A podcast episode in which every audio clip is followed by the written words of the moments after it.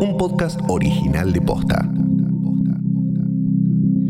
En las pasos legislativas, Javier Milei sacó un 13% de los votos porteños. Y no solo eso, sino que podría no ser el único candidato un poco facho que entra al Congreso. Hoy nos preguntamos, ¿qué es la derecha en Argentina? Hoy es jueves 11 de noviembre. ¿Todavía no te despertaste?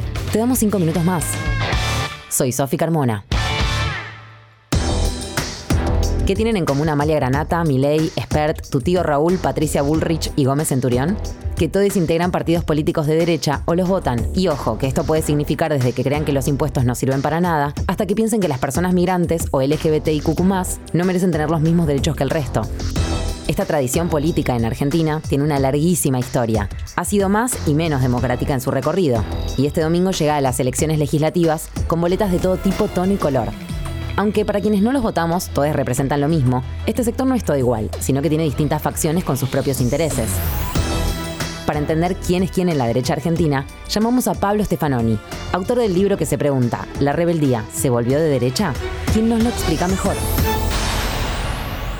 Hoy la derecha diría que está, bueno, en algunas fuerzas, sin duda, eh, pequeñas fuerzas, algunas residuales que vienen del nacionalismo de derecha, la derecha católica y demás, una derecha más transversal que está en Juntos por el Cambio, eh, donde hay un ala derecha más significativa, hay un ala, lo que se llama hoy los halcones, ¿no? con Patricia Bullrich a la cabeza, que eh, expresa claramente un intento de armar una coalición de derecha y más recientemente todo este espacio de los llamados libertarios, que es un tipo de libertarismo de derecha que articula diferentes sensibilidades, ¿no? donde podemos ver a Javier Milei que quiere acabar con el Estado con una candidata que hace una defensa soft de la dictadura militar.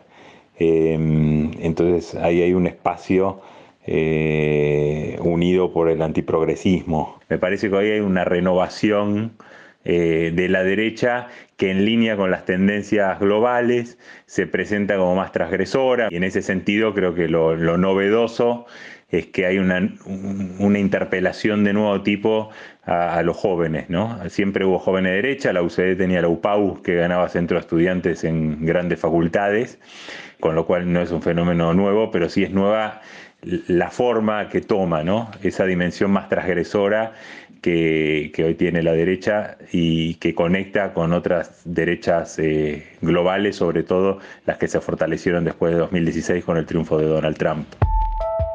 Pero Pablo, hay una derecha más tranca y otra súper extrema, ¿no? ¿Qué es lo que las diferencia?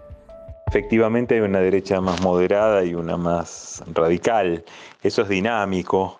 El PRO nació como una fuerza post-ideológica, mientras que hoy vemos que está dividido entre una fuerza que mantiene ese espíritu, que está representada por Rodríguez Larreta, y una más a la derecha por Patricia Bullrich. ¿no? Creo que hay una cierta crisis de las derechas moderadas en América Latina y podríamos decir en el mundo, que se sienten tironeadas por espacios a la derecha que les van marcando la agenda, ¿no? Se ve claramente con el tema de los libertarios que plantean eh, su posición radicalmente antiimpuestos, eh, en favor de la libertad eh, como, una, como sinónimo de debilitar al Estado, una batalla cultural antiprogresista, y el PRO la empieza a sentir, ¿no? Y entonces empieza a mover, vemos esa división de palomas y halcones a Macri cada vez más halconizado. Creo que ahí bueno, una derecha más noventista, más neoliberal clásica, que refiere a una época en la que había mucho optimismo con la globalización, con una, de algún modo, ese intento de anudar democracia liberal y economía de mercado, esa, bueno, lo que se sintetizó un poco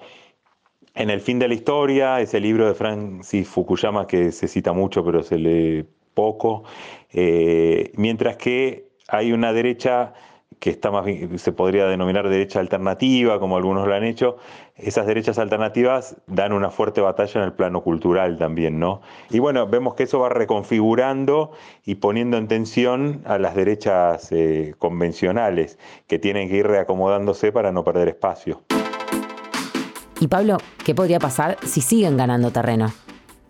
Argentina es un país que pese a todos sus problemas tiene un espíritu bastante igualitario y el núcleo duro de estas derechas es poner eso en tensión, ¿no? De hecho, cuando los libertarios dicen Argentina es el país más zurdo del mundo, se refieren a eso. Por ejemplo, los libertarios dan una batalla muy fuerte contra la idea de justicia social, que en Argentina es retóricamente al menos reivindicada desde la izquierda eh, hasta, por lo menos de la izquierda del, llamémosle del centro izquierda hasta la centro derecha, ¿no? Lo que hacen muchas veces estas derechas es correr un poco el, terreno de lo, de lo, posible, de lo decible más bien, y, eso tiene un efecto más allá de que, que, esas mismas derechas sean muy minoritarias, ¿no? Pero tiene una incidencia. La derecha en Argentina es súper amplia y sus figuras están jugando una pulseada para definir quién va a representar a los sectores más conservadores en los próximos años. Quizás ya es hora de dejar de pensar que esto es solamente un meme gracioso. Ahora que sabes esto, charla un toque con tu primito que se está fumando los videos de algún youtuber libertario y salí de la cama. Buen día.